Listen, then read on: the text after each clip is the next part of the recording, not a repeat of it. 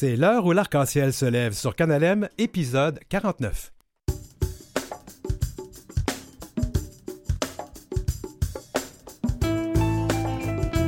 Au sommaire de cette émission du 6 novembre 2023, le réseau Enchanté, un organisme de soutien pan-canadien aux communautés de LGBTQA+, loin d'être enchanté par la montée de l'extrême droite anti-queer au Canada.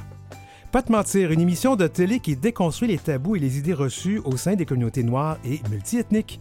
Une madographie et la prochaine fois que tu mordras la poussière à la chronique Lire, c'est queer. Et puis, Amour, valeur et compassion et Le Jardin suspendu, deux films queer tournés au Canada à la chronique Ma vie en cinéma queer. L'heure où l'arc-en-ciel se lève, c'est un beau jardin suspendu orné des plus belles fleurs de l'univers. Puis je parle pas de moi là.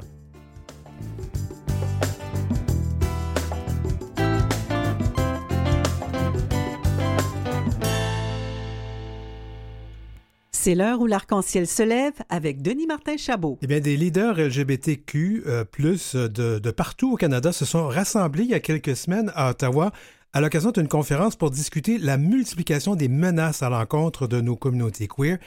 Il y a des données de Statistique Canada qui révèlent qu'entre 2020 et 2021, les crimes haineux ciblant l'orientation sexuelle déclarés aux forces de l'ordre ont augmenté de 64 pour en parler, on reçoit Zachary Georges Gagné du réseau Enchanté qui a organisé en fait cette rencontre. Euh, bienvenue à l'émission. Bonjour Denis, enchanté. Alors, euh, comme je le fais à chaque fois que j'ai des nouveaux invités ou des nouvelles invitées, je leur demande quel pronom et quel accord on utilise avec toi. Oui, moi j'utilise les pronoms elle et là en français avec les accords au féminin et les pronoms she and they en anglais. OK. on va parler en français, soit qu'on va aller avec elle, ça sera ça va être ça. Euh, d'abord, ben, euh, Georges, tu te définis comme une personne qui transféminine, passionnée de justice sociale. Peux-tu, avant qu'on embarque dans la discussion qui nous tient à cœur, parle-nous un peu de ton parcours. Qu'est-ce qui t'amène ici? Absolument, oui. J'ai une mère franco-québécoise et un père cri euh, de la Première Nation, cri de Waswanipi au Québec. Puis moi, j'ai grandi dans la ville de Québec. J'ai vécu à Montréal, dans euh, les, banlieues de Gatineau. Puis maintenant, ça fait trois, un peu plus de trois ans que j'habite à Cataraqui, colonialement connu sous le nom de Kingston, en Ontario. Puis euh, j'ai étudié en mode, donc aucunement dans le domaine de la justice sociale ou du secteur public, mais mon travail m'a apporté à travailler avec euh, des jeunes en développant des programmes de leadership en plein air pour les jeunes de 12 à 17 ans il y a environ 5 ans. Puis depuis ce temps-là, je suis resté dans le secteur des euh, abus non lucratifs. Puis quand j'ai déménagé en Ontario, mais j'ai commencé à m'impliquer dans les droits linguistiques francophones. Quand j'ai commencé à faire ça, mais je voulais parler à des francophones queer qui vivaient hors du Québec. Moi, j'ai commencé à m'impliquer dans la francophonie du SLGBTQI+, puis à sensibiliser ce secteur-là aux réalités autochtones. J'ai été la présidente et la vice-présidente de Franco Queer, l'organisme franco-ontarien des personnes de SLGBTQIA+, d'expression française. Puis euh, maintenant, je suis vraiment fier de pouvoir trouver ma communauté, de pouvoir faciliter l'accès à ces communautés franco-queer, puis de rendre ces espaces-là aussi plus accessibles aux personnes racisées et autochtones. Bravo. Entre tout un parcours pour quelqu'un de si jeune quand même. Hein? Alors bravo hmm. pour cette implication-là. D'ailleurs, tu, tu travailles au sein du réseau Enchanté. C'est quoi? Qu'est-ce que ça fait, ce réseau-là? Oui, le Réseau Enchanté, c'est le plus grand réseau d'organisations de SLGBTQI+, au Canada. On rassemble un peu plus de 200 organisations et groupes qui desservent les communautés de SLGBTQI+, d'un océan à l'autre. Donc, on rassemble ces organisations-là, on leur donne du soutien pour renforcer leurs capacités, puis on plaidoie pour un Canada dans lequel les organisations peuvent se développer, qu'elles sont financées de façon durable, puis qu'elles puissent prospérer.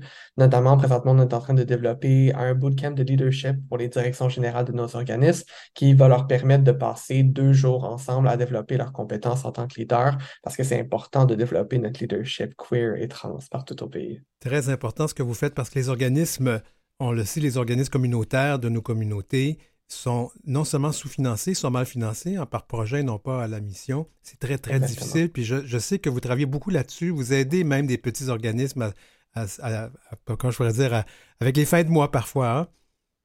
Dans le, passé, on a effectivement eu un programme de micro-subvention où on a pu euh, distribuer 150 000 de notre membriété euh, en offrant du soutien justement pour le renforcement de capacité, euh, que ce soit de recevoir des formations, que ce soit de revoir leur politique, s'assurer que leur fondation est solide pour faire le travail de terrain qui est si nécessaire. Alors, allons-y.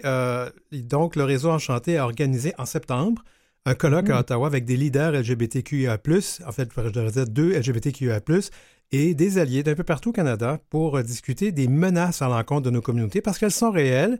Qu'est-ce qui en est sorti de cette rencontre Je sais que c'était à huis clos, hein, il y avait une raison pour ça, mais on, on reviendra. Mais qu'est-ce qui en est ressorti de cette, euh, cette rencontre C'était une rencontre pactée. On était 200 personnes qui étaient là, tout ensemble, de différents secteurs à travailler. Puis, euh, un des éléments euh, prévalents qui est ressorti de cette rencontre-là, c'est un agenda politique que le Réseau Enchanté a développé par la suite, qui est clair et qui va soutenir le réseau, puis ses membres dans la prise d'action efficace avec un impact collectif, puis de, façon très intersectorielle. On croit vraiment que l'intersectionnalité et l'intersectorialité est nécessaire, donc de travailler à travers les secteurs pour atteindre tous les milieux de vie.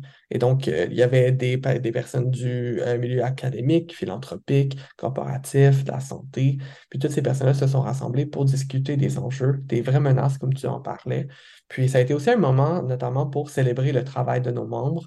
On a pu célébrer un de nos membres en particulier en offrant notre prix inaugural du Centre de l'année, euh, Rary Canal, qui est une organisation située en Alberta et qui soutient euh, les nouveaux arrivants de SLGBTQI+, à s'établir au Canada, puis à prospérer. Donc ça a été un gros moment de discussion, de rassemblement, de mettre nos idées ensemble, mais aussi de célébrer le travail de terrain qui se fait, qui n'est pas facile du tout en ce moment. Euh, il y a beaucoup de choses qui se déroulent sur le terrain. Justement, là, concrètement, on sait là, que ça ne va pas bien. On a, on, on, on a vu les données de Statistique Canada, je, les ai, je l'ai mentionné tout à l'heure, 64% d'augmentation entre 2020 et 2021. Et ça se passe beaucoup euh, aussi en ligne. Qu'est-ce que le réseau Enchanté propose, là, de, ou qu'est-ce qui est ressorti de cette rencontre-là qu'on va pouvoir faire concrètement? Le réseau Enchanté n'est vraiment pas premièrement surpris par ces données-là.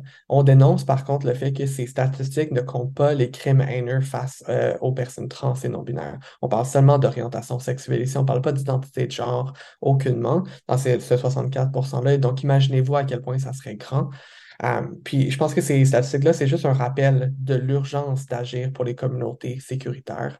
Nous, on, pense notamment euh, en ce moment aux, manifestations qui se sont déroulées le euh, 20 septembre dernier, le 21 octobre dernier, à travers le pays, des euh, manifestations qui appellent à protéger les enfants, surtout à diminuer l'accès aux soins hormonaux, aux soins d'affirmation de genre en général pour les mineurs. Et ce mouvement-là est vraiment basé sur de la mésinformation, de l'information qui sont erronées. Et euh, je pense que c'est vraiment important que notre message soit clair, soit uni pour qu'on ait un impact qui est euh, qui va être positif, qui va emmener de la compréhension. Parce que c'est très décevant de voir qu'on fait des pas dans le, vers l'arrière quand ça fait tellement longtemps qu'on fait de la progression dans nos mouvements. Je sais que le premier ministre canadien Justin Trudeau a annoncé là, du financement spécial pour combattre cette euh, montée de la haine versus euh, nos, envers, envers, nos communautés. Est-ce que ce montant-là euh, est suffisant et est-ce que qu'est-ce que ça va prendre aussi au niveau politique, au-delà de l'argent, pour que ça fonctionne? Si on parle d'argent, habituellement, le, le, l'argent qui sort du gouvernement est souvent le minimum qui est nécessaire. On l'a pu le voir par euh, le, le, nombre d'appels, surtout quand ça vient au renforcement de capacité, au projet du ministère de Femmes et Égalité des genres, où souvent la demande est beaucoup plus grande que qu'est-ce que l'offre est capable d'offrir. Euh, donc, on va voir qu'est-ce qu'on est capable de faire avec ça dans le secteur, s'assurer que nos espaces en ligne, autant que nos communautés concrètes, soient en sécurité. Ce qu'il va falloir, par contre, c'est du travail interministériel au niveau du gouvernement pour s'assurer que le financement de tout gouvernement s'attarde aussi à cette haine. Euh, et ça, dans le plan d'action qui a été lancé en août 2022 pour euh, le plan d'action sur les communautés de SLGBTQI+, euh, on, on, en a parlé de ça, du travail interministériel, mais on a encore très peu de preuves que le gouvernement s'est attardé à ce travail-là. Donc, il va falloir travail du gouvernement, et il faut aussi que nos organisations soient financées de façon stratégique et de façon efficace parce que c'est eux qui vont répondre à ces crimes haineux sur le terrain, qui vont offrir des services, parce qu'on sait que les institutions policières, par exemple, ou les, les, services qui sont offerts par le gouvernement sont très peu adaptés aux réalités de SLGBTQI+, et c'est les organisations communautaires qui vont répondre à ces besoins-là. Donc, c'est eux qui ont besoin d'être consultés puis d'être centrés dans les approches que le gouvernement va prendre pour financer le travail anti-haine. Y aurait-il un appel à faire à certains politiciens, je ne les nommerai pas, mais on les connaît, qui profitent un peu de cette situation-là, qui, qui euh, sèment et qui, euh, en fait, qui cultivent cette haine vis-à-vis de nos communautés parce que ça leur apporte des votes?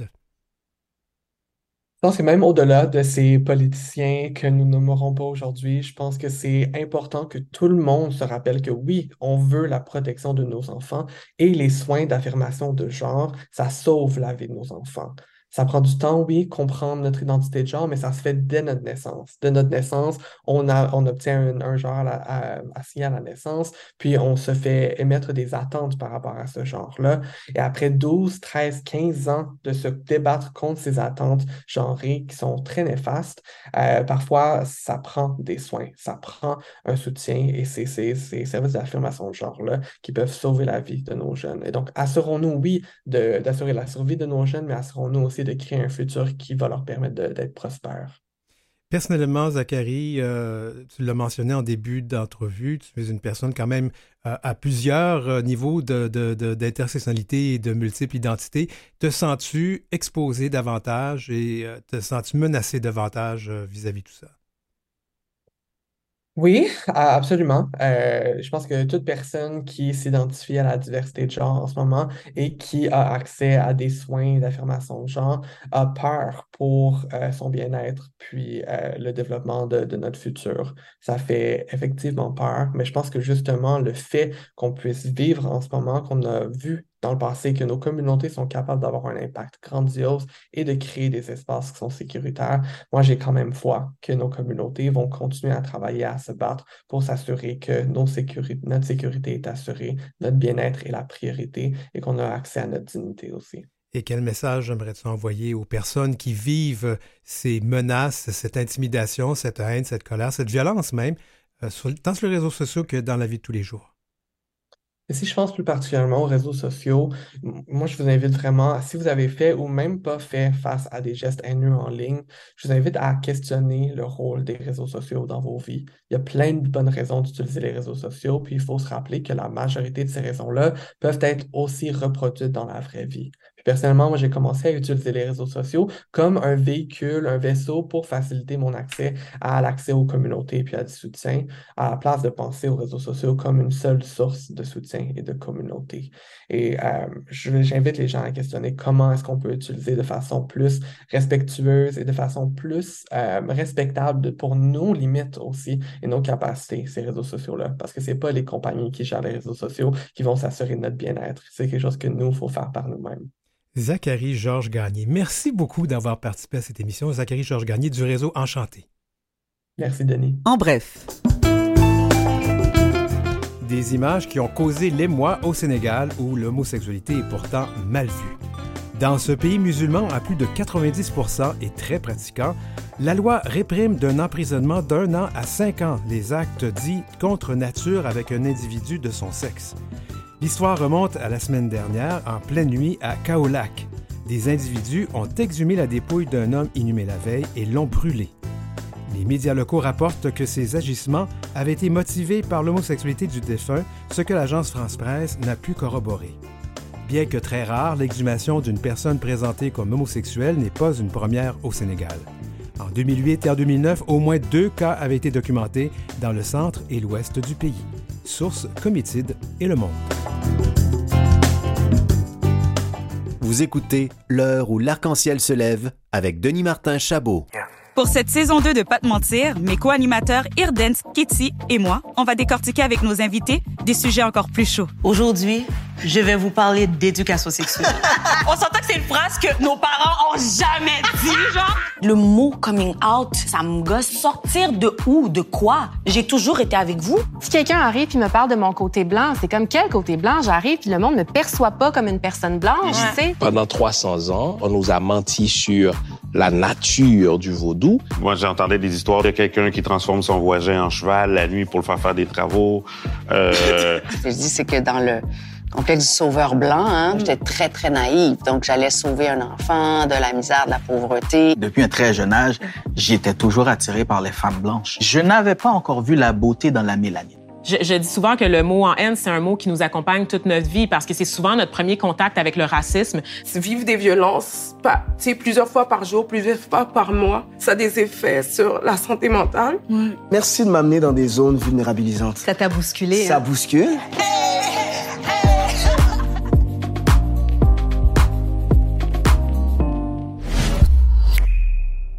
vient d'entendre la bande-annonce de la deuxième saison de Pas te mentir. C'est une série qui passe sur le site tout.tv, c'est gratuit, c'est pas sur l'extra. Et la mission de cette émission, c'est de parler, voire déconstruire les tabous et les idées reçues dans les communautés noires et multiethniques. Nous recevons une des personnes animatrices de cette émission, Katie Antoine. Bienvenue à l'émission. Merci. Alors, je pose toujours la question à chaque fois qu'on a une nouvelle personne ici, quel pronom et quel accord on utilise avec toi? Elle. Oui, les accords féminins. Mhm. C'est bon. Alors, justement, on va commencer avec ça. Pourquoi euh, parler de ces tabous et d'idées reçues, particulièrement dans les communautés noires et multiethniques? Mais je pense qu'il était temps. Ça fait longtemps euh, que le paysage euh, québécois, culturel, artistique, la société se transforme, accueille de plus en plus justement d'immigrants. Je pense qu'il est, il est temps qu'on nous donne la parole puis qu'on apprenne à mieux se connaître, mieux se comprendre. Et mieux se faire connaître aussi. Mhm. Parce que je pense que nous, les personnes euh, non, euh, non immigrantes ou non noires ou non multiethniques, euh, on apprend des choses aussi là-dedans. Ah ben je, vraiment, j'en suis ravie parce que c'est vraiment euh, pour ça qu'on fait ça. C'est l'idée initiale à Shelby Jean-Baptiste. Euh, moi, Kitty Antoine, Irdens et Shelby, on est vraiment euh, trois bébites complètement différentes. Oui, on est tous les trois issus euh, des communautés afrodescendantes québécoises. On est des Québécois. Euh, d'origine haïtienne, mais on a vraiment des profils complètement différents. Puis c'est intéressant de nous entendre discuter, échanger, exposer aussi euh, notre, notre, euh, notre intimité Oui. euh, par rapport à, à tous ces sujets qu'on a choisis. Ces sujets, on les a choisis parce qu'on les a beaucoup entendus. Puis c'est Mhm. aussi des conversations qu'on souhaitait reconduire devant l'œil l'œil du Québécois. C'est- c'est- on est vraiment content euh, que, que ben, on ait tous accès à ce genre de conversation, ce genre de contenu. Puis je peux ajouter, il y a même, une, on en reparlera plus tard, mais il y a même une partie euh, de capsules qu'on peut regarder sur le site de Radio-Canada de l'émission. Euh, il n'y a pas un petit danger, parce que moi, c'est sûr que euh, toujours ma, ma, ma sensibilité, je dis, ah mon Dieu, il n'y a pas un danger que ça soit récupéré par des gens qui disent, ah, ben voyez, hein, ces communautés-là sont comme ça. Ben, on peut pas euh, fonctionner en ayant peur. Ouais. Vraiment, le, le but, euh, l'intention derrière ça, c'est de pouvoir euh, ouvrir la parole, euh, et aider aussi à reconduire des conversations avec le bon vocabulaire, le bon ton, la, la bonne intention. C'est vraiment pour pouvoir aider euh, ben, les gens, nos amis, nos familles à, à- à mieux être ensemble. Et si on n'a pas ces conversations-là, c'est difficile. Il y a presque deux, trois générations là, euh, d'immigrants qui s'installent au Québec, qui encore aujourd'hui se sentent pas représentés par les grandes fenêtres de diffusion médiatique. Fait que moi, j'applaudis Radio-Canada d'avoir euh, vraiment embarqué dans cette idée. Puis surtout après ce qui s'est passé avec George Floyd, c'est ça a laissé vraiment beaucoup de gens, pas juste les afro-descendants, tout le monde désemparé. Qu'est-ce qui se passe? Qu'est-ce qu'on fait? C'est quoi la solution? Puis se parler, ben, ça va toujours être une bonne solution. On pourrait rentrer dans le- le- les réseaux sociaux qui ont Mhm. décomplexé tellement de comportements et de paroles inacceptables. On ne rentrera pas là-dedans. Avant d'aller plus loin, j'aimerais ça qu'on parle de toi. Parce que j'ai bien lu que tu es une animatrice, tu es une artiste, une entrepreneur très engagée socialement. Wow. Ouais, c'est moi ça. Puis je parle à une très jeune personne devant moi. Tu as déjà tout fait ça? J'ai dé- ben, j'ai l'air jeune. ça, c'est mes gènes. hein. J'ai quand même 51 ans. Ah! Ouais, j'ai deux, deux enfants. Ma, ma fille, elle a 19 ans. Mon garçon a 17 ans. Fait que je suis maman. Euh, j'ai été mariée pendant 15 ans. Là, je suis veuve Hmm. depuis 8 ans. OK. Euh, fait que ça, c'est un petit peu mon profil. Je suis entrepreneur. Je suis entrepreneur vraiment dans la moelle épinière. J'ai créé ma première entreprise avec euh, mon, mon feu conjoint euh, euh, euh, quand je suis sortie de l'université. Mais là, ce qui me rend le très, très fière, c'est l'entreprise que j'ai en ce moment qui s'appelle Boutique Espace Urbain, qui est située sur la Plaza Saint-Hubert. C'est vraiment un, un bel espace où on regroupe un collectif d'entrepreneurs créatifs, plus de 150 entrepreneurs québécois de plein d'origines qui vendent des produits d'inspiration afro-caribéen urbain. C'est éco-responsable, euh, c'est euh, solidaire, c'est euh, c'est vraiment ma fierté. Je fais ça depuis 2015. Puis en parallèle de ça, ben, j'ai fondé aussi un organisme culturel et artistique qui représente un collectif de plus de 25 artistes en ce moment qui s'appelle Union urbaine. Hmm. Et euh, je suis aussi artiste peintre, illustratrice. Je- Là, en ce moment, on peut voir une installation permanente que je signe dans le nouveau parc Howard, dans le quartier Parc Extension. Euh, il est placardé euh, deux de mes illustrations sur les panneaux du terrain de basketball. Hmm. Je fais aussi partie d'un collectif euh, de peintres afrodescendants canadiens qui s'appelle Weekend. On fait des tournées. L'été dernier, j'étais au Cameroun avec eux. Fait que j'ai une vie bien remplie. Ben, on est chanceux que tu puisses avoir le temps de venir à l'émission. Moi, je vais m'attarder, euh, parce que c'est la, mission de l'heure où l'arc-en-ciel se lève. J'ai regardé huit épisodes de, la série euh, hier, sur les deux saisons. Euh, mais je vais m'attarder à, à l'épisode de la deuxième saison qui traite de la diversité sexuelle et de genre. Qu'est-ce qui a motivé cet épisode en particulier? Ben, je, je pense que ça faisait partie de nos priorités là, pour la deuxième saison parce que ça fait partie de qui nous sommes. hein. Cette diversité, elle n'est pas juste euh, d'origine, euh, mais elle est aussi euh, d'orientation, de préférence sexuelle, de diversité de genre, de fluidité, de queerness. On avait envie d'en parler, comment ça se vit dans les communautés noires, les, les communautés immigrantes ici au Québec. Puis en même temps, ben, ça nous permet, nous, Irdens, Shelby, moi, de se questionner, puis aussi d'exposer un petit peu euh, notre position et puis euh, notre vécu par rapport à, à cette identité, cette fluidité, euh, euh, comment que nous, on, on- on perçoit ça, qu'on vit ça et que, qu'on le nomme. Ben, là, je ne vais pas te mettre sur la sellette, mais tu as fait un, un coming out au début de cette émission-là. Peux-tu nous en parler? Et Ouais. comment ça a été reçu par ton entourage? Ben, c'est un gros mot, coming out. C'est, Ouais. c'est comme une expression que j'aime pas trop. En fait, en fait j'ai, partagé qui je suis. Mhm. Tu vois, moi, je, je sens pas que j'ai à ni justifier, ni nommer, euh, ni arrêter dans le temps qui je suis. Je pense qu'on est des êtres euh, qui se métamorphosent et qui sont beaucoup le fruit de notre environnement. Et j'ai envie de me donner la liberté d'être qui je suis et de m'entourer de qui m'aime, peu importe le genre, peu importe euh, l'identité. Ça, c'est comme ça que je définis ma liberté. Et à travers cette liberté-là, ben, euh, j'ai des relations avec des hommes, j'ai eu des amoureuses également, mais je- je me fais pas la défendresse d'une cause. J'ai juste envie d'être moi-même en ce moment, vraiment. Mais à travers ça, j'embrasse plein de causes aussi, parce que je suis vraiment décomplexée. Euh, j'ai travaillé pour fierté, avec beaucoup de fierté.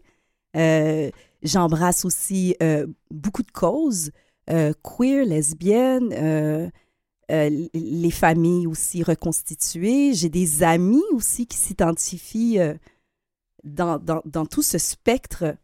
Moi, j'ai- envie, avec mon vécu, avec ce que je partage, d'inspirer, à s'éloigner des, euh, des polarités. Ces polarités qu'on a créées, puis qui nous emprisonnent. Est-ce qu'on peut juste avoir l'audace d'être soi-même? Est-ce que tu me permets peut-être de dire que moi, pour avoir voyagé dans certains pays africains, euh, pour beaucoup de personnes queer dans ces pays-là, on n'aime pas le nom, l'identité. On, on- on- on veut juste être qui on est. Puis je pense qu'il y y a comme un. C'est pas dans cette culture-là, dans ces cultures-là, d'en parler de la façon que nous, on en parle peut-être en Occident. Puis tu as absolument raison. Moi, de mon éducation aussi, je me garde une petite gêne. Euh, euh, sais, Il y a toujours quand même euh, euh, l'inquiétude de la perception. Est-ce qu'on va continuer à m'aimer autant si je- j'expose autant de liberté? Euh, oui, il y a toujours cette crainte-là, puis je pense que cette crainte, elle est humaine. Dès qu'on sort un peu euh, des cadres euh, de, cette civilisation qu'on a créée, euh, ben, on se met toujours un petit peu à risque. Mais je fais confiance quand même à l'humanité. Je pense que l'amour trouve toujours son chemin, le bon sens réussit toujours à trouver son chemin. C'est la raison pour laquelle on est encore aujourd'hui ici, même si c'est euh, des temps difficiles. Oui, très difficile. Mais j'ai envie d'être de l'école de, de l'optimisme, de la, de la lumière, de la vie, de l'amour. Oui, je pense que ça va toujours vaincre. Il faut que ça, il faut que ça se passe comme ça. C'est tellement intéressant. On, aurait- on pourrait se parler pendant une heure de temps, puis on arrive à la fin de l'entrevue. Oh, je vais quand Dieu. même pas oublier qu'il y a des choses importantes à dire. D'abord, cette émission, on peut la regarder comment? Sur ici-tout.tv, c'est la chaîne web de Radio-Canada. Aussi simple que taper ici-tout.tv, chercher dans le moteur de recherche Pas te mentir. C'est très facile à trouver. La première saison y est encore Mhm. et la nouvelle saison qu'on vient de, de, de lancer. Et euh, on peut aussi voir des capsules, c'est comme j'ai dit tout à l'heure. Ah oui, ben, Il y en a une avec Barbada, en fait, et, et Raccoon. Oui, le ton est vraiment quand même très ludique, décomplexé. C'est très important quand même de bien nommer les choses et puis d'avoir le bon ton. Mais l'humour, ce sera toujours le meilleur antidote, le meilleur canal de communication. Tout à fait. Et toi, tu as des projets personnels? En fait, d'abord, est-ce que cette émission, il y a une troisième saison qu'on planifie? On ne sait pas encore? Ah, s'il vous plaît, demandez-le. Nous, on ne le sait pas encore, mais vraiment, euh, Radio-Canada est à l'écoute de ses auditeurs. hein. Vous voulez nous revoir? Ben, manifestez-le, ouais. Et puis, je vais aussi souligner qu'il y a- y, y le sujet, donc, cette émission qui parle euh, de l'orientation sexuelle et des, des affirmations de genre, mais il y a d'autres sujets, euh, l'éducation sexuelle, le mot en haine. Oui. Qui, d'ailleurs, j'ai été surpris parce que dans une des entrevues d'émissions euh, que j'ai regardées sur l'homosexualité, Vilad a utilisé le mot en haine. On l'a laissé tel quel. Mhm. On n'a pas blippé, alors j'ai trouvé ça Ah, intéressant. c'est une chose qu'on peut s'attendre avec l'émission Pas te mentir, c'est de l'authenticité. Ça, c'est vraiment important pour nous euh, de paraître comme on est. What you see is what you get. Ben, j'ai bien hâte de regarder le reste de la saison. Puis merci beaucoup. Ah, merci pour l'invitation, puis euh, vraiment bonne soirée à, à tes auditeurs. Merci beaucoup.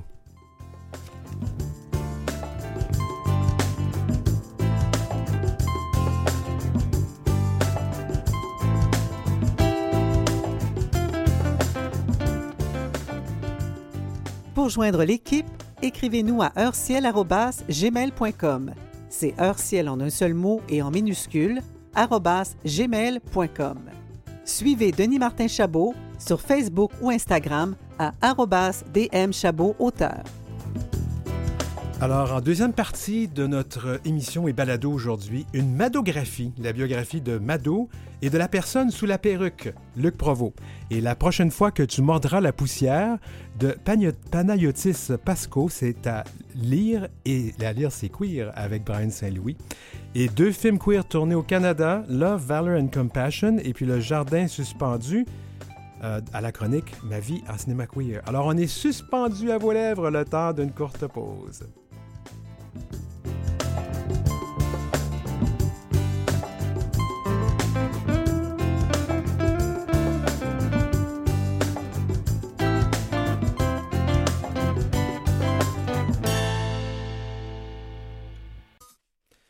De retour à l'heure où l'arc-en-ciel se lève à Canalem, épisode 49.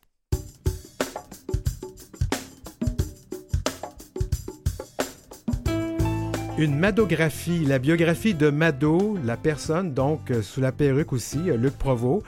Et on va parler de la prochaine fois que tu mordras la poussière de Panagiotis Pasco à lire. C'est queer avec Brian Saint-Louis. Deux films queer tournés au Canada, Love, Valeur et Compassion, le, le jardin suspendu à la chronique Ma vie en cinéma queer.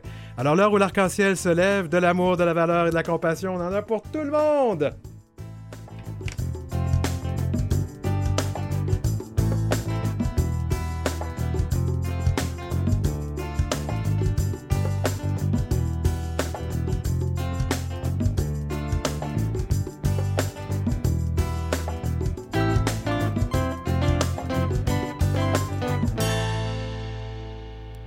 C'est l'heure où l'arc-en-ciel se lève avec Denis Martin Chabot.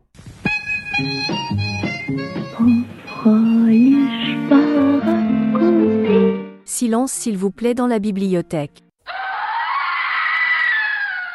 Lire, c'est queer avec Brian Saint-Louis. Alors, salut Brian Saint-Louis à Québec qu'on rejoint par visioconférence.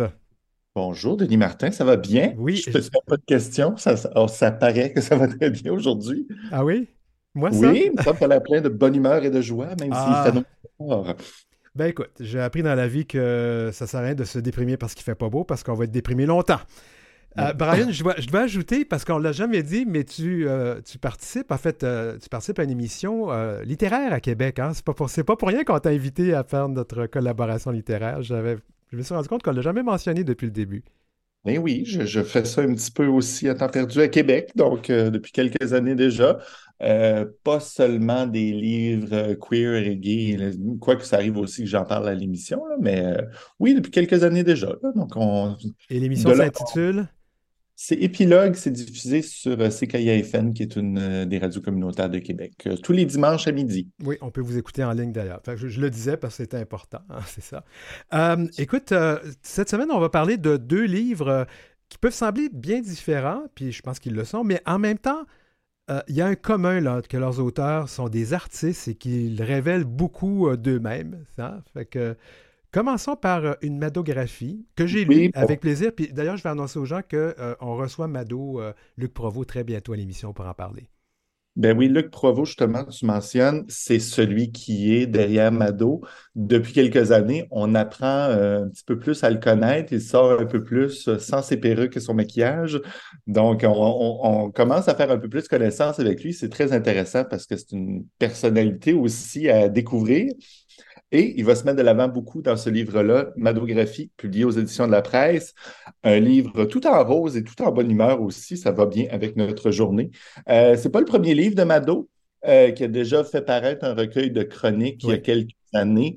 Et puis là, il y en a peut-être qui disent à ce moment, mais mon Dieu, Mado, euh, elle a déjà publié un livre. Mais oui, mais Mado, elle a tout fait, il faut s'en rappeler. Elle a fait des spectacles du bingo, des grandes scènes de la télé, des chroniques, des CD, des calendriers, des shows à l'étranger, Némite. Mado Lamotte, elle en a fait vraiment beaucoup.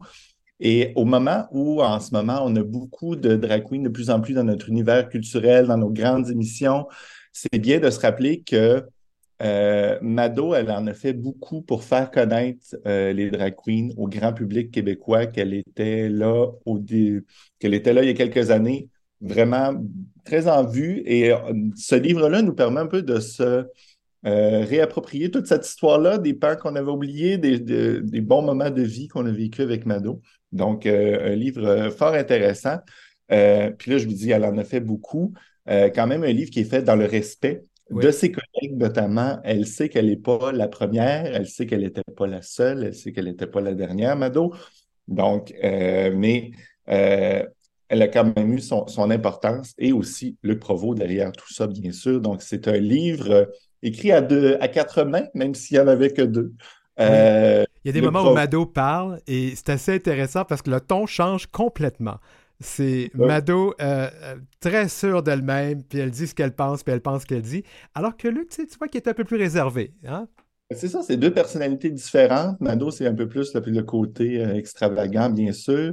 Luc Provost, c'est une autre histoire, c'est une autre vie qu'on l'apprend justement à le connaître un peu plus dans ce livre-là. Et oui, Mado, qui entrecoupe les textes de Luc pour glisser ses commentaires, ses petites bitcheries, raconter l'histoire à sa façon. C'est un petit, euh, un petit côté dualité intéressant, justement, d'autant plus qu'on ne peut pas passer euh, par-dessus le fait que Luc Provost est aussi Mado et qu'on le connaît essentiellement pour ça.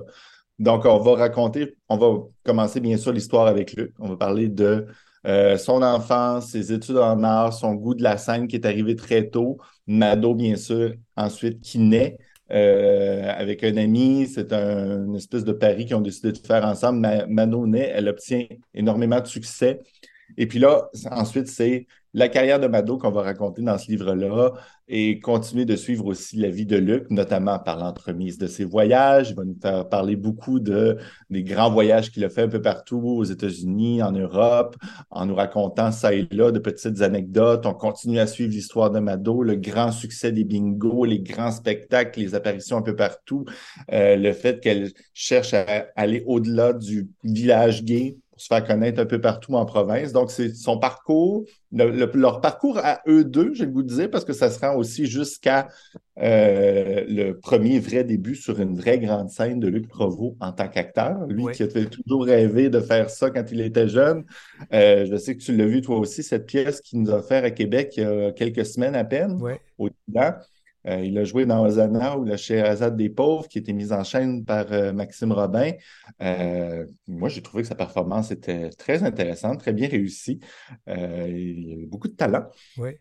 Oui, oui, mais il était touchant et euh, de- de- euh, là, ça, ça dépasse un peu la, la biographie dont on va parler, mais cette mise en scène de Maxime, c'était génial, c'est un beau concept et c'était très touchant. Je l'ai déjà dit. J'ai, moi, à cette pièce-là, j'ai pleuré euh, à quelques moments tellement ça venait chercher des choses en moi. Parce que je reviens sur Mado, parce que ce que Mado raconte, c'est pas juste l'histoire de Mado, il y a comme l'histoire de, de toutes nos communautés queer qui, qui- qui est attachée à ça. Oui, puis justement, moi, je l'ai lu, j'ai eu beaucoup de plaisir. C'est un ouvrage euh, avec plein d'images, plein de couleurs, c'est super Ah, intéressant. La photo en chest euh, lors de. Puis en cuir, ça c'était super drôle. En jockstrap de cuir d'ailleurs, je dois le dire. Oui, il y, a, il y a quelques photos assez, assez loufoques, c'est drôle. Mais c'est un livre très coloré. Là. On a l'impression, pour ceux qui connaissent, là, de lire un magazine Urbania, par exemple. C'est vraiment euh, tout coloré, c'est tout en rose. Euh, justement, on, on raconte des grands pans aussi de l'histoire de Montréal, de sa communauté, de ses bars. Je suis sûr que ceux qui ont connu ça, euh, qui ont connu ces endroits-là, ça leur amène encore plus de souvenirs. Moi, c'est des noms que j'ai entendus, mais je fréquentais pas le Montréal à ces années-là. J'étais trop jeune, mais euh, je je suis sûr que ça rapporte, euh, ça ramène énormément de souvenirs à plusieurs. Donc, c'est vraiment un, un pan de notre histoire que celle de Mado quand même. Oui, je le disais, c'est pas la seule. Elle a beaucoup de bons mots pour ses collègues aussi. Je, le répète, j'ai trouvé ça très touchant dans ce livre-là. Euh, et euh, c'est une madographie. Euh, c'est comme si c'était une musicographie finalement. J'ai trouvé que parfois, on est un peu dans l'anecdote. On en aurait peut-être pris un peu plus. on aurait pu creuser un peu plus en profondeur, mais ça reste un livre très intéressant quand même. Puis justement, pour redécouvrir l'histoire et de Mado et de d'autres pour la situer dans notre, dans notre histoire? Très intéressant. Et on découvre aussi Luc Provost avec ça, euh, paru il n'y a pas si longtemps, justement, aux éditions de la presse. Et la prochaine fois, on passe à la- au prochain titre, la Oui. prochaine fois que tu demanderas la poussière de Panayotis Pasco. Là, c'est un livre qui nous vient d'outre-mer. Oui, Panayotis Pasco, euh, qui est, euh, ben, tu le disais au début, lui aussi une personnalité connue, euh, très connue en France. C'est un humoriste là-bas qui a fait beaucoup de web quand il était jeune. Il est tombé en amour avec la scène, avec le stand-up. Il a commencé à faire de la télé quand même à 17 ans en Mm. France, dans des grands plateaux à Paris. Et depuis ce temps-là, il a enchaîné des films, des spectacles, et il est encore tout jeune, il a à peine 25 ans. Euh, il y a un de mes amis qui m'a dit qu'il a déjà fait aussi des, des spectacles à Montréal, mais que c'était complet, il n'avait pas pu y aller. Pour ceux qui veulent le, le voir en spectacle, il y a d'ailleurs un, un truc qu'on peut écouter sur Netflix, un spectacle de lui qui s'appelle Presque. Et là, euh, bon, c'est d'un peu de, de l'humour franco-français. Je l'ai écouté. Moi, je n'ai pas très embarqué là, les jokes du Poitou-Charentes. Il faut être capable de comprendre. C'est différent, mais ça reste quand même euh, sympathique, mais c'était pas ma, tasse de thé comme humour. On voit qu'on a un peu des différences à ce moment-là. Mais dans ce spectacle-là, il parle beaucoup de sa famille, de sa relation avec son père, avec sa mère. Et si dans le spectacle, c'est super, euh, c'est de l'humour, c'est supposé d'être drôle, dans le livre, euh, et c'est là que ça devient intéressant. Voyons, Panayotis Pasco nous raconte dans ce livre-là à quel point euh, il, analyse la relation avec son père. Son père est sur le bord de mourir, mais on ne sait pas exactement quand. Et là, il revient sur toute une construction de son identité qui a été faite par, par son rapport avec son père. Son père qui était un vrai homme, qui ne parlait pas de ses sentiments, qui ne parlait pas de ses émotions, euh, qui euh, disait, nous, dans notre famille, on ne se fait pas baiser finalement. Et là, Panayotis va avoir fait toute une construction de son identité. Il va avoir caché qu'il est homosexuel, euh, va avoir tenté désespérément d'avoir des relations sexuelles avec des filles. Ça ne marche pas. Il il se dit toujours la prochaine fois, ça va marcher. Et là, plus on avance dans le livre, plus on entre dans des problèmes de santé mentale. Euh, il, est, il a vraiment des, des graves problèmes de dépression. Il va prendre des médicaments, commet pratiquement une tentative de suicide aussi à un moment donné. C'est un livre qui est vraiment reçu en France comme un coup de poing. Ça a été vendu à 70 000 exemplaires. C'est un immense succès là-bas. Et euh, moi, je vais vous dire, ben, peut-être qu'on a, j'aurais eu plus d'attachement si j'avais connu Panayotis Pasco. C'est pas une grande personnalité pour nous, donc on le connaît moins. Mais c'est de voir qu'un jeune euh, de 25 ans en France euh, encore des problèmes à s'affirmer son identité comme ça à cause de, de, de, de- d'une vision que son père lui a vendue de la masculinité, à quel point ça a vraiment des impacts. Euh, c'est un livre qui, qui commence quand même assez bien. Moi, au début, j'étais très enthousiaste. À la fin, je vais vous dire, même si c'est très court, on est tellement dans euh, la santé mentale, des, enjeux très lourds. On brasse beaucoup de bébites dans ce livre-là. C'est très bien écrit, il y a un beau style. Euh, c'est intéressant, mais mon Dieu qu'à la fin, c'était lourd. On lui souhaite vraiment le, le meilleur.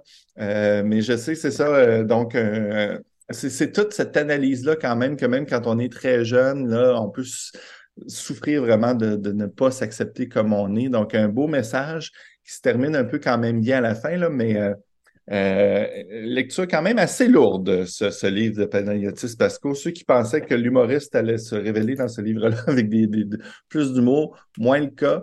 Mais euh, voilà un, livre qui euh, secoue beaucoup les passions en France en ce moment. C'est un des grands livres de la rentrée. C'est publié aux éditions Stock. Ben, un livre peut-être qui serait peut-être nécessaire de lire. Parfois, tu sais, ces, ces choses-là, c'est peut-être lourd, mais ça ben, c'est de voir à quel point, justement, pour certaines personnes, ça peut être difficile, et même quand on est une célébrité comme ça, j'espère que, justement, en France, ça peut euh, secouer un peu le cocotier de certains de voir qu'une vedette comme ça de la télévision, que tout le monde connaît, a ces problèmes-là. Ça peut peut-être arriver à faire ouvrir le dialogue, on espère, pour que ce soit moins pénible pour d'autres personnes, puis d'autres coming out à venir euh, du côté de la France. Ben, Brian Saint-Louis à Québec, merci encore pour ces bonnes suggestions, et alors, on se rencontre le mois prochain. Merci ça va être à la veille des fêtes en plus de ça. en bref.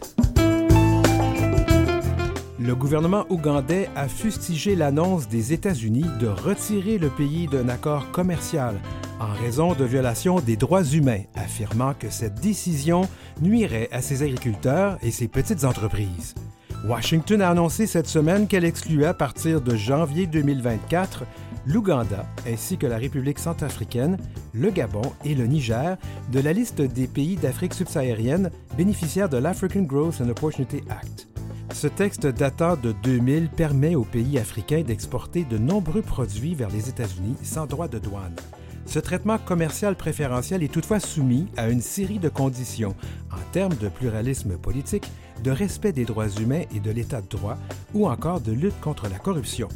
Dans une lettre au Congrès, le président américain Joe Biden a accusé de violation de droits humains le gouvernement ougandais, au centre de vives critiques de groupes de défense des droits humains de l'ONU et de pays occidentaux depuis l'adoption en mai d'un texte baptisé Loi anti-homosexualité 2023. Source Comitid. Vous écoutez L'heure où l'arc-en-ciel se lève avec Denis Martin Chabot.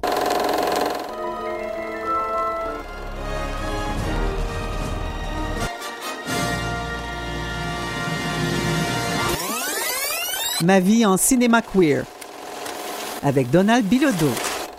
Salut Donald. Salut Denis Martin. Bonjour tout le monde. Tu, serais toujours à cette. Euh, J'adore.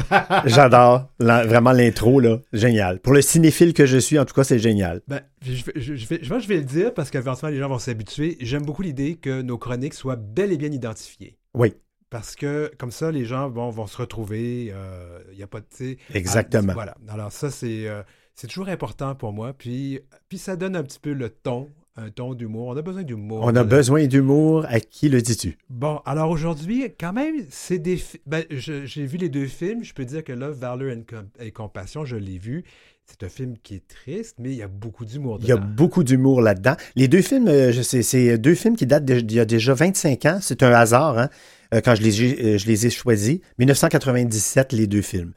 Euh, love, valor, compassion. En passant, euh, c'est beau quand tu dis euh, amour, valeur et compassion.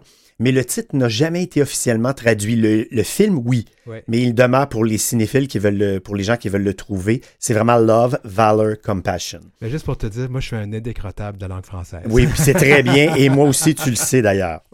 C'est une adaptation cinématographique de la pièce de théâtre à succès de Terence McNally, qui est paru la pièce de théâtre euh, trois ans avant le film en 1994. Ça a été un énorme succès à Broadway. Et euh, McNally, on lui doit aussi Frankie et Johnny, qui mettaient en vedette pardon, Al Pacino et Michelle Pfeiffer. Euh, le film a été réalisé par Joe Mantello, à qui l'on doit aussi The Boys in the Band. Ça, c'est un film beaucoup plus récent qui a été tourné avant et pendant la pandémie en 2019-2020. Pour en revenir à Love... la pandémie Ah, Boys in the Band. Oh non, non, c'est vrai. Mais le, le- le- le- le livre a été Oui. publié il y a longtemps. Ah, il y a longtemps. Parce y la eu- pandémie du VIH. Oui, hein. c'est ça. Parce qu'il y a eu une première version du film euh, The Boys in the Band en 1971. Oui. Et là, on en a fait une version euh, nouvelle en 2020. Euh, pour en revenir à Love, Valor, Compassion, l'histoire se déroule dans l'État de New York, à la campagne, au bord d'un lac. Mais pour l'information, la production a été entièrement tournée ici au Québec, près de Beauharnois. Le film met en vedette sept acteurs qui incarnent huit rôles différents. Alors là, il y a un acteur, comme vous pouvez le constater, qui fait deux rôles. C'est le toujours remarquable John Glover. Il interprète ici deux frères jumeaux, euh, deux Anglais au tempérament totalement opposé. Alors, il y a John Jekyll, qui est le compositeur de musique viril, autoritaire, revêche, désabusé, qui fume cigarette sur cigarette, qui chiale après tout. Et il y a son frère James, qui est un homme adorable, attachant, très efféminé, et qui est rongé par la maladie, en l'occurrence le sida. Pour les téléphiles, euh, souvenez-vous que John Glover était le mystérieux Lionel Luthor dans la série Smallville, hein, les débuts de Superman, de 2001 à 2011. C'est aussi un- un- l'un des acteurs qui est ouvertement gay à Hollywood, ce qui en passant n'a absolument jamais nuit à sa carrière. Et mon petit côté euh, éco-vedette vous informe que selon sa biographie, il a déjà eu une aventure de quelques jours dans les années 70 avec le chanteur Freddie Mercury. Ah. Revenons au film. Le synopsis est le suivant. j'espère je pense que c'est une relation qui devait avoir du mordant. Ah. Le synopsis du film est le suivant. Huit copains gays viennent passer trois week-ends de détente à la campagne. Ils se retrouvent dans la belle et grande maison de Gregory Mitchell qui donne sur un lac privé, endroit idyllique pour bronzer et nager nu, pour évoquer souvenirs, amours et amitiés. Trois week-ends d'intrigues, de coups de gueule, d'histoires d'amour, de révélations et de crises de fou rire.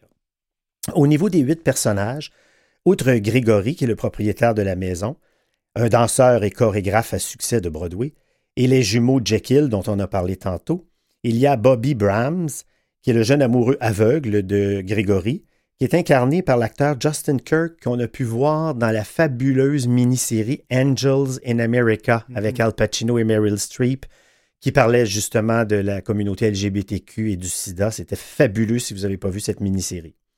Il y a également euh, Arthur Papp et Perry Sellars, qui constituent le vieux couple de la bande puisqu'ils sont ensemble depuis plusieurs années. Moi, je me suis un petit peu identifié à ces deux personnages-là, étant donné que j'ai toujours eu des relations euh, à long terme avec mon ex, presque 20 ans, et avec mon conjoint actuel, ça fait quand même presque 13 ans qu'on est ensemble. Alors, euh, et ensuite de ça, il y a Ramon euh, Fornos, qui est le jeune amant sexy et sensuel de John. Et enfin, il y a Buzz Hauser, qui est un fan fini de comédie musicale, qui est interprété- euh, incarné par Jason Alexander, le fameux George Costanza dans la série à succès Seinfeld dans les années 90. Quel acteur, hein? Oui. Extraordinaire. Tout à fait. En plus de parler d'infidélité, de flirt, d'introspection, on y mélange des questions sur la vie et la mort, tout en faisant dans la salle de danse euh, aménagée au grenier par Grégory une répétition générale du lac des cygnes dans laquelle les hommes se travestissent, costumes de ballerines à l'appui, en vue de présenter un spectacle à New York pour une levée de fonds pour les recherches sur le sida. Moi, personnellement, euh, je peux vous dire que ce film, je le compare un peu au. Je l'appelle le, le déclin de l'Empire américain version gay. Hmm. Alors, c'est ainsi que je le surnomme. De par sa thématique, il est venu me chercher et pas juste un peu. Donc, euh, on rit, mais à la finale, euh, ça s'appelle euh, Sortez vos mouchoirs. Ah, puis plus la boîte au complet. La boîte au complet. Euh, Les acteurs sont tous parfaits dans leur rôle respectif. Ils savent être tour à tour drôles et émouvants. Euh, mais les deux surprises de ce film demeurent d'abord John Glover dans un double rôle exigeant et ensuite Jason Alexander, davantage connu à la télé, qui se révèle être particulièrement drôle et émouvant. Euh, le tout forme un bon paysage socio-culturel des gays nord-américains qui dresse autant le bilan des acquis de cette communauté qu'il constate le grand nombre de décès survenus en particulier à cause du sida.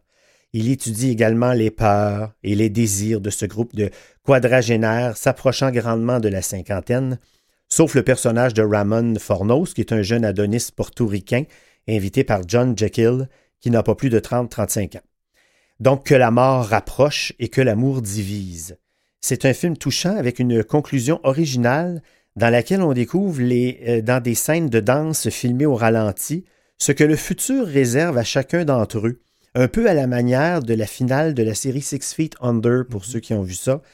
C'est un film qui est lumineux, la musique est belle, au point où j'ai euh, dû me procurer la trame sonore du CD, en CD. Bref, c'est un bijou de film. Euh, parmi les acteurs, il y a aussi le, le séduisant et très élégant John Benjamin Eke, qui interprète Arthur Pape.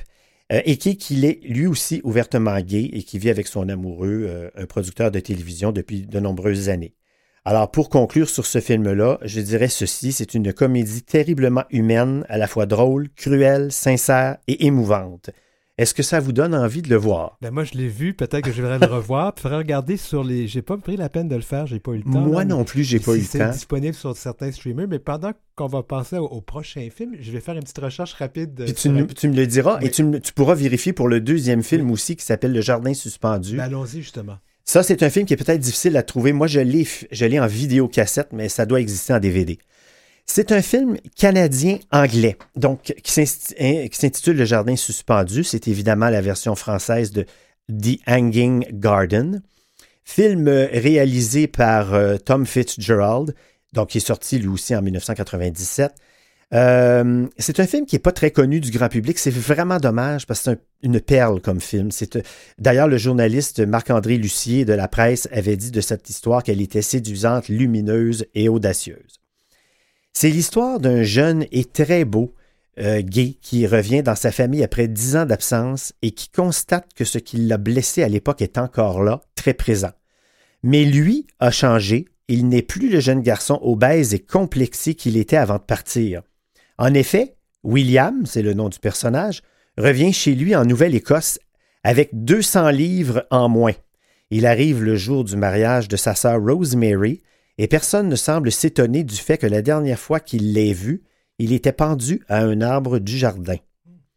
Dans un ultime effort pour reprendre le contrôle de sa vie, le beau William réussit à enterrer les fantômes de son passé. L'intrigue de l'histoire repose sur un incident fatidique survenu lors de l'ado- l'adolescence de William, alors que sa grand-mère le surprend en train d'essayer d'avoir une relation sexuelle avec son ami bisexuel Fletcher, le révélant involontairement à sa famille dysfonctionnelle comme étant gay.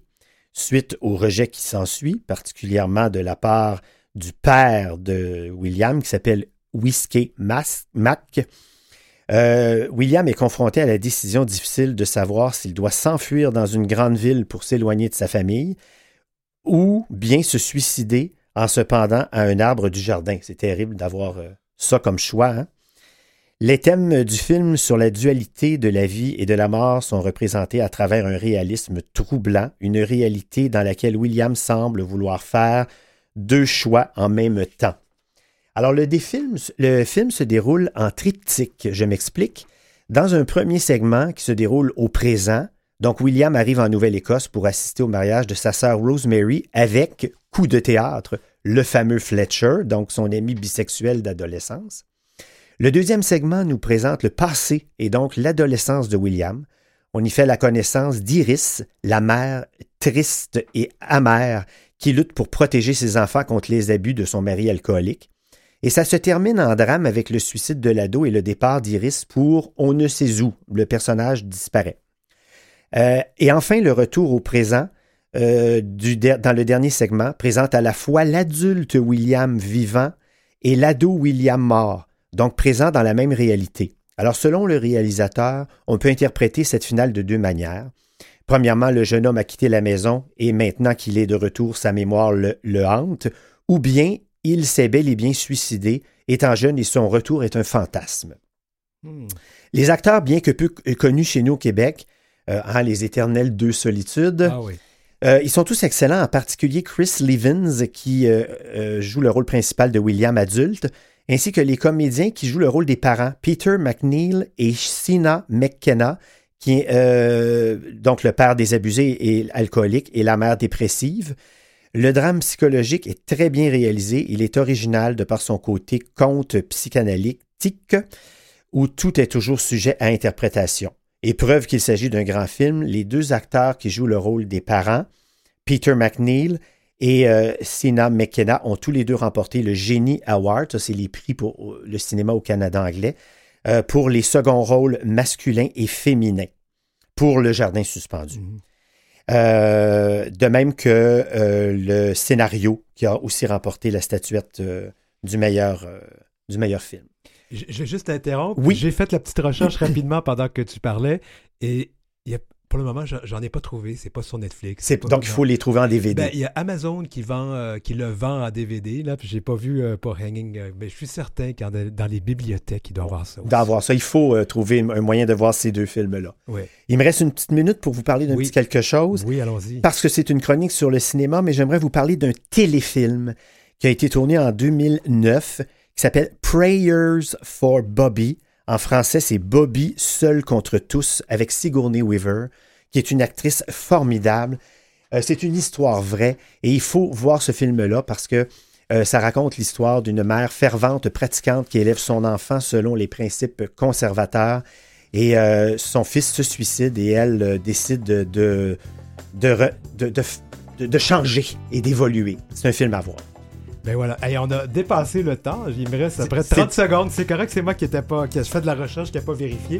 Alors, euh, je remercie toute l'équipe aujourd'hui pour cette 49e épisode de, de L'heure où l'arc-en-ciel se lève. Merci euh, à euh, Marie Massé, Godéric Trobe à la recherche et euh, Nicolas Schwarzman à la mise en onde, Julie Curley qui a fait de la musique thème. Et nous, ben, on se retrouve la semaine prochaine pour la 50e émission de L'heure où l'arc-en-ciel se lève. Félicitations. Merci tout le monde. À la semaine prochaine.